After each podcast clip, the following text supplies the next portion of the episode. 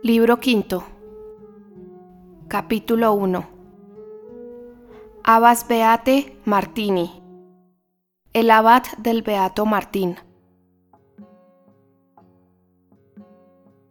La fama de Don Claude había llegado muy lejos. Aproximadamente en la época en que se negó a ver a la señora de Beaujeu, le valió una visita cuyo recuerdo conservó durante mucho tiempo. Fue una noche.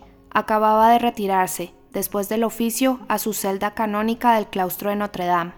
Esta, exceptuando quizá unas redomas de cristal relegadas a un rincón y llenas de un polvo bastante sospechoso que presentaba un gran parecido con el polvo de proyección, no presentaba nada extraño ni misterioso.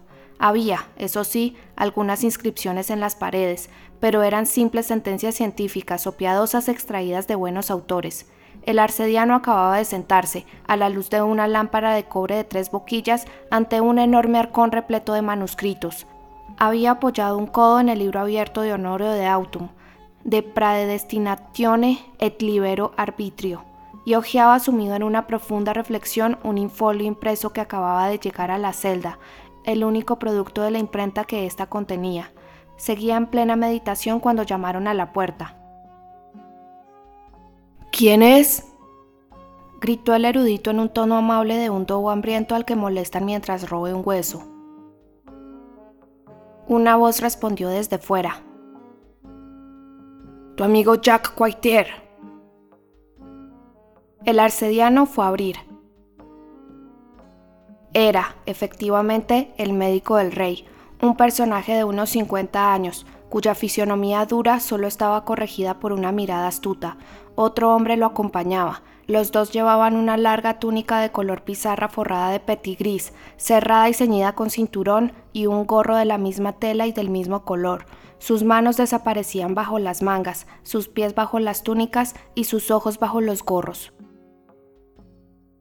Dios me asista, mis seres, dijo el arcediano invitándolos a pasar. No me esperaba tan honorable visita a estas horas y mientras hablaba con esta cortesía, paseaba una mirada inquieta y escrutadora del médico a su compañero y viceversa. Nunca es demasiado tarde para visitar a un sabio tan considerable como don Claude Frollo de Tirishap, contestó el doctor Quaitier, cuyo acento del franco contado le hacía arrastrar todas las frases con la majestad de un vestido de cola. Entonces comenzó entre el médico y el arcediano uno de esos prólogos encomiásticos que procedían, según era costumbre en aquella época, toda conversación entre eruditos y que no les impedía detestarse con toda la cordialidad del mundo. Por lo demás, hoy en día continúa haciéndose lo mismo. Toda boca de erudito que dirige parabienes a otro erudito es un vaso de hiel endulzada.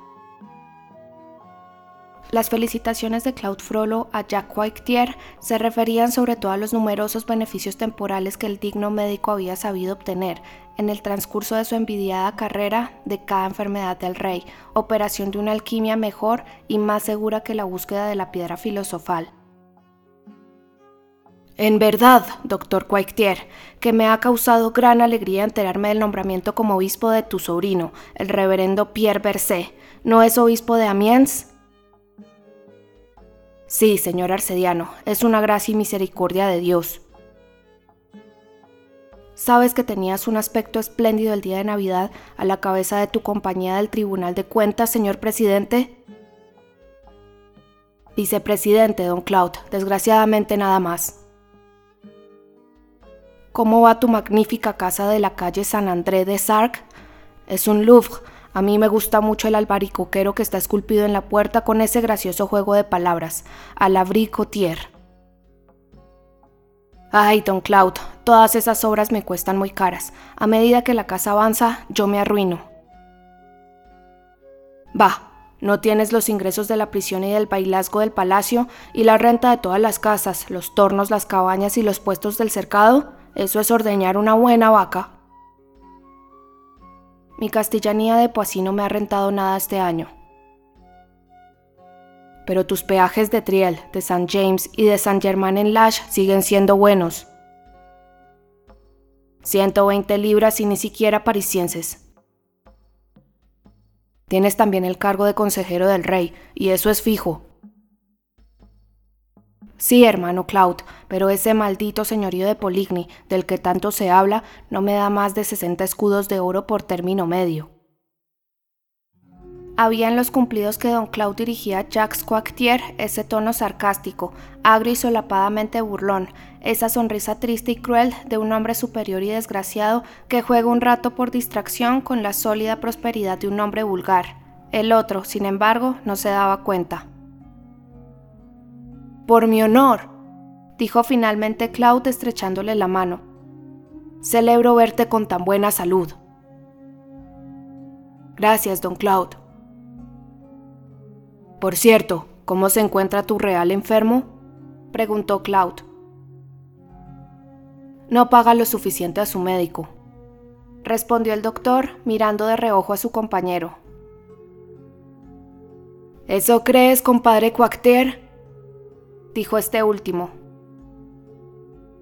Estas palabras, pronunciadas en un tono de sorpresa y reproche, trasladaron hacia ese personaje desconocido la atención del arcediano, quien a decir verdad no había apartado un solo momento los ojos de él desde que había cruzado el umbral de la celda. Es más, de no haber sido por las mil razones que tenía para tratar con consideración al doctor Jacques Coactier, el todopoderoso médico del rey Luis XI no lo habría recibido acompañado. Así pues, la expresión de su semblante no fue nada cordial cuando Jacques Coictier le dijo: Por cierto, don Claude, te traigo un amigo que quería conocerte por tu reputación. ¿El señor se dedica a la ciencia? preguntó el arcediano, clavando en el compañero de Coictier su mirada penetrante. Bajo las cejas del desconocido encontró una mirada no menos penetrante y desafiante que la suya. Era, a juzgar por lo que la débil claridad de la lámpara permitía ver, un anciano de unos 60 años, de mediana estatura, que parecía bastante enfermo y achacoso. Su perfil, aunque de líneas muy burguesas, tenía algo que le daba un aspecto poderoso y severo. Sus ojos brillaban bajo un arco ciliar muy profundo, como una luz al fondo de una gruta, y bajo el gorro que le caía sobre la nariz se percibió una ancha frente de genio, él mismo se encargó de contestar a la pregunta del arcediano. Reverendo maestro, dijo con una voz grave, tu fama ha llegado hasta mí y he querido consultarte. No soy más que un pobre hidalgo de provincias que se quita los zapatos antes de entrar en casa de los sabios. Debo presentarme. Soy el compadre Torangú. Singular nombre para un hidalgo, pensó el arcediano sin embargo, se sentía ante algo fuerte y serio. El instinto de su elevada inteligencia le permitía intuir una no menos elevada inteligencia bajo el gorro forrado de piel del compadre Torongo, y observando aquel semblante serio, el rictus irónico que la presencia de Jack Coactier había hecho surgir en su rostro sombrío, se desvaneció poco a poco como el crepúsculo en un horizonte nocturno. Se había vuelto a sentar, taciturno y silencioso, en su gran sillón, su codo había ocupado de nuevo su lugar acostumbrado sobre la mesa y su frente sobre su mano. Tras un momento de reflexión, indicó a los dos visitantes que se sentaran y dirigió la palabra al compadre Torongo. ¿Y sobre qué ciencia vienes a consultarme, maese?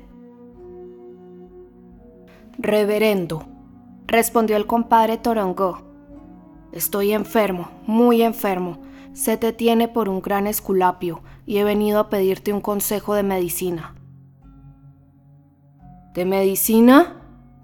dijo el arcediano moviendo la cabeza. Pareció recogerse un instante y prosiguió.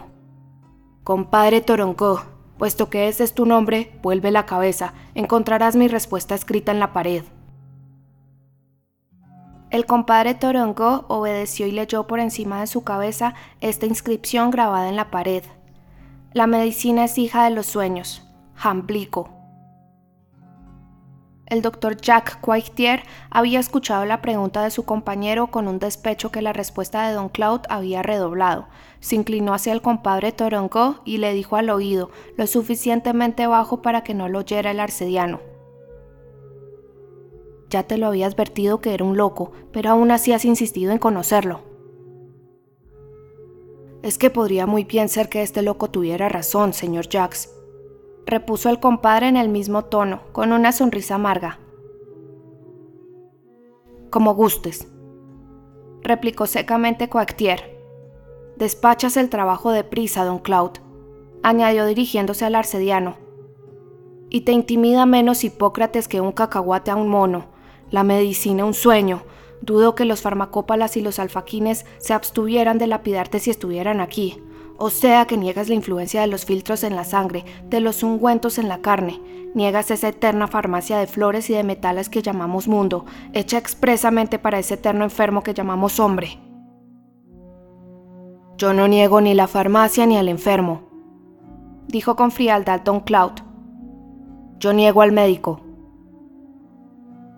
O sea que no es verdad que la gota sea un herpes interno, prosiguió Coactier con vehemencia que se cure una herida de artillería mediante la aplicación de un ratón asado, que una sangre joven convenientemente transfundida devuelva la juventud a unas venas viejas. No es verdad que dos y dos son cuatro y que el empostrótono sucede al opistótonos. Hay ciertas cosas sobre las que pienso de cierta forma, repuso el arcediano sin inmutarse. Coactier se puso rojo de cólera. Vamos, vamos, mi buen Coactier, no nos enfademos, dijo el compadre Torongó. El señor Arcediano es nuestro amigo. Coactier se calmó mascullando entre dientes. Después de todo es un loco.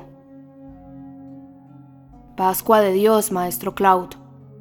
Prosiguió el compadre Torongó tras un momento de silencio. Lo que dices me disgusta sobremanera. Yo tenía dos consultas que hacerte, una referente a mi salud y otra referente a mi estrella. Señor, contestó el arcediano, si eso es lo que piensas, has hecho bien en no cansarte subiendo los peldaños de mi escalera. Yo no creo en la medicina y tampoco creo en la astrología. ¿De verdad? dijo el compadre sorprendido. Coactier reía con una risa forzada. Como ves, es evidente que está loco, le dijo muy bajito al compadre Torongo. No cree en la astrología. ¿Cómo concebir? prosiguió don Cloud, que cada rayo de estrella es un hilo unido a la cabeza de un hombre. ¿En qué crees, pues? preguntó el compadre Torongo. El arcediano permaneció un momento indeciso y luego dejó escapar una sombría sonrisa que parecía desmentir su respuesta. Credo in Deum. Dominum nostrum. Añadió el compadre Torongó haciendo la señal de la cruz. Amén, dijo Coactier. Reverendo maestro, continuó el compadre, me alegro en el alma de verte en tan buenas relaciones con la religión, pero como gran sabio que eres, ¿lo eres hasta el punto de haber dejado de creer en la ciencia? No, contestó el arcediano haciendo del brazo del compadre Torongó, y un destello de entusiasmo se encendió en sus pupilas sin brillo. Yo no niego la ciencia, no me he arrastrado durante tanto tiempo boca abajo y clavando las uñas en la tierra a través de las interminables ramificaciones de la caverna sin distinguir a lo lejos, delante de mí, al final de la oscura galería, una luz, una llama, algo, sin duda el reflejo del deslumbrante laboratorio central donde los pacientes y los sensatos han encontrado a Dios. Y bien, le interrumpió Torongo, ¿qué tienes tú por verdadero e indudable? La alquimia. Par Dios, don Cloud, exclamó Coactier. La alquimia tiene sin duda su razón de ser, pero ¿por qué renegar de la medicina y la astrología? El vacío, eso es tu ciencia del hombre, el vacío, eso es tu ciencia del cielo, dijo el arcediano con autoridad. Afirmar tal cosa es borrar de un plumazo a Pidauro y Caldea, replicó el médico riendo con sarcasmo. Escucha, Mr. Jack, digo esto de buena fe. Yo no soy médico del rey, y su majestad no me ha dado el jardín de Dalo para que observe desde allí las constelaciones. No te enfades y escúchame. ¿Qué verdad has sacado? No digo de la medicina, que es una cosa demencial por las demás, sino de la astrología. Cítame las virtudes del bustrofedón vertical, los hallazgos del número Siruf y del número Sefirot. ¿Niegas acaso? dijo Coactier, la fuerza simpática de la clavícula y que la cábala deriva de ella. Error, Mr. Jack. Ninguna de tus fórmulas desemboca en la realidad, mientras que la alquimia tiene sus descubrimientos. ¿Discutirías resultados como estos? El hielo aislado bajo la tierra durante mil años se transforma en cristal de roca. El plomo es el antepasado de todos los metales, pues el oro no es un metal, el oro es una luz. El plomo solo necesita cuatro periodos de 200 años cada uno para pasar sucesivamente del estado de plomo al estado de arsénico rojo, del arsénico rojo al estaño y del estaño a la plata. Todo esto son hechos, pero creer en la clavícula, en la línea plena y en las estrellas es tan ridículo como creer, con los habitantes de Catalay, que la européndola se transforma en topo y los granos de trigo en peces del género Cyprinus. Yo he estudiado la hermética, exclamó Coactier, y afirmó. El vehemente arcediano no lo dejó terminar. Yo he estudiado la medicina, la astrología y la hermética, solo aquí está la verdad, dijo después de haber cogido de encima del arcón una redoma llena de ese polvo del que hablamos antes. Solo aquí está la luz. Hipócrates es un sueño, Urania es un sueño, Hermes es un pensamiento, el oro es el sol. Hacer oro es ser Dios. Esa es la única ciencia. Te digo que he penetrado la medicina y la astrología. El vacío, el vacío. El cuerpo humano tinieblas, los astros tinieblas. Y se dejó caer en el sillón adoptando una actitud poderosa e inspirada. El compadre Torongó lo observaba en silencio. Coactier se esforzaba en reír con sarcasmo, se encogía imperceptiblemente de hombros y repetía en voz baja un loco. ¿Y el objetivo mirífico? Dijo de pronto Torongó. ¿Lo has alcanzado? ¿Has hecho oro? Si lo hubiera hecho, respondió el arcediano articulando lentamente sus palabras como un hombre que está reflexionando. El rey de Francia se llamaría Claude y no Luis. El compadre frunció el entrecejo. ¿Qué estoy diciendo? prosiguió don Claude con una sonrisa de desdén. ¿Qué me importaría el trono de Francia cuando podría reconstruir el imperio de Oriente? Magnífico, dijo el compadre. Pobre loco, murmuró Coactier. El arcediano prosiguió, aunque daba la impresión de no responder sino a sus pensamientos. Pero no, Todavía me arrastro, me despellejo la cara y las rodillas con las piedras del camino subterráneo. Entreveo, no contemplo, no leo, deletreo. ¿Y cuando sepas leer harás oro? preguntó el compadre. Sin duda alguna, dijo el arcediano. En ese caso, Nuestra Señora sabe que tengo una necesidad de dinero y me encantaría aprender a leer en tus libros. Dime, reverendo maestro, ¿tu ciencia no es contraria ni desagrada a Nuestra Señora? A esta pregunta del compadre, don Claude se limitó a responder con una tranquila altanería.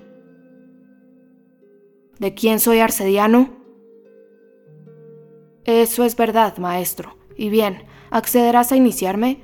Hazme deletrear contigo. Claude adoptó la actitud majestuosa y pontificial de un Samuel. Anciano, se necesitan más años que los que te quedan para emprender ese viaje a través de las cosas misteriosas. Tu cabeza está muy gris.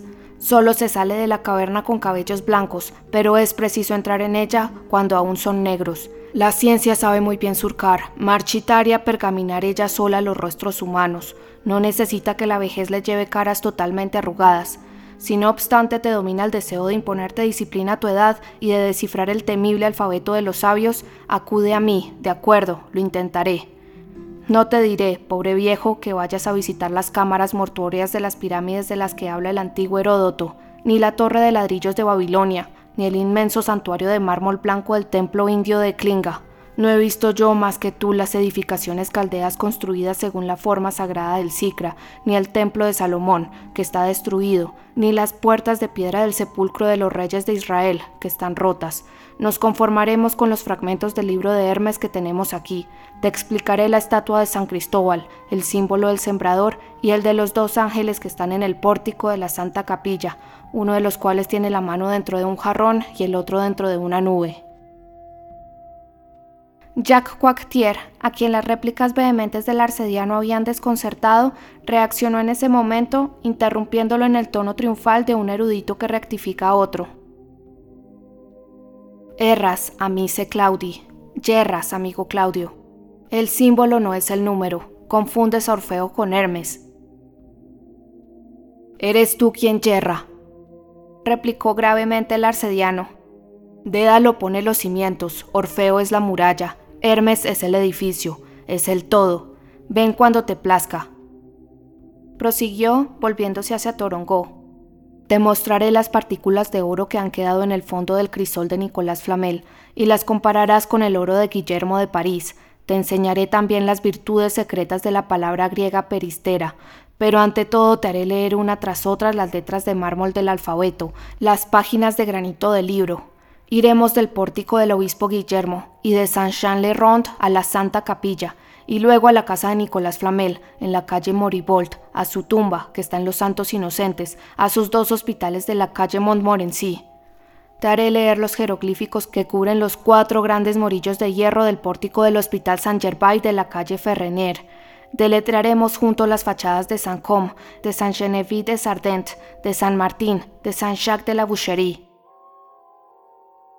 Hacía ya largo rato que Torongó, por inteligente que fuese su mirada, parecía haber dejado de comprender a don Claude.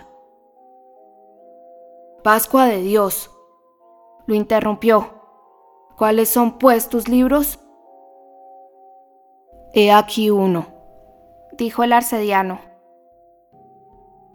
Y abriendo la ventana de la celda, señaló con el dedo la inmensa iglesia de Notre Dame, que recortando contra un cielo estrellado la silueta negra de sus dos torres, de sus costillas de piedra y de su grupa monstruosa, parecía una enorme esfinge de dos cabezas sentada en medio de la ciudad. El arcediano contempló un rato en silencio el gigantesco edificio, tras lo cual, extendiendo con un suspiro la mano derecha hacia el libro impreso que estaba abierto sobre su mesa y la mano izquierda hacia Notre Dame, y paseando una triste mirada del libro a la iglesia, dijo, esto, ay, matará a eso. Coactier, que se había acercado al libro apresuradamente, no pudo evitar exclamar. Pero bueno, ¿qué hay en eso que sea tan temible? Glosa in epistolas di Pauli, Norimbergae Antonio Scuburger, 1474. No es nuevo, es un libro de Pedro Lombardo, el maestro de las sentencias. ¿Es porque está impreso? Tú lo has dicho, respondió Claude, que parecía absorto en una profunda meditación y permanecía de pie, apoyando el índice doblado en el infolio salido de las famosas prensas de Nuremberg. Luego añadió estas palabras misteriosas. Ay, las pequeñas cosas acaban con las grandes, un diente triunfa sobre una masa, la rata del Nilo mata al cocodrilo, el pez espada mata a la ballena, el libro matará al edificio, el toque de queda del claustro sonó cuando el doctor Jack repetía en voz muy baja a su compañero su eterna cantinela. Está loco. A lo que el compañero contestó esta vez. Creo que sí. Era la hora en que ningún extraño podía permanecer en el claustro. Los dos visitantes se retiraron. Maestro, dijo el compadre Torongó al despedirse del arcediano. Aprecio a los eruditos y a los grandes espíritus, y te tengo en singular estima. Ven mañana al palacio de Tournel y pregunta por el abad San Martín de Tours. El arcediano volvió a su celda estupefacto, comprendiendo por fin qué clase de personaje era el compadre Torongó y recordando este pasaje del cartulario de San Martín de Tours. El abad del Beato Martín, es decir, el rey de Francia es canónigo según la costumbre y tiene la pequeña prebenda de San Venancio y debe sentarse en el asiento del tesorero. Decían que desde esta época el arcediano mantenía frecuentes conferencias con Luis XI, cuando su majestad venía a París, y que el crédito de don Claude hacía sombra a Olivier el Gamo y a Jacques Coictier, el cual, conforme a su estilo, trataba muy rudamente al rey por ello.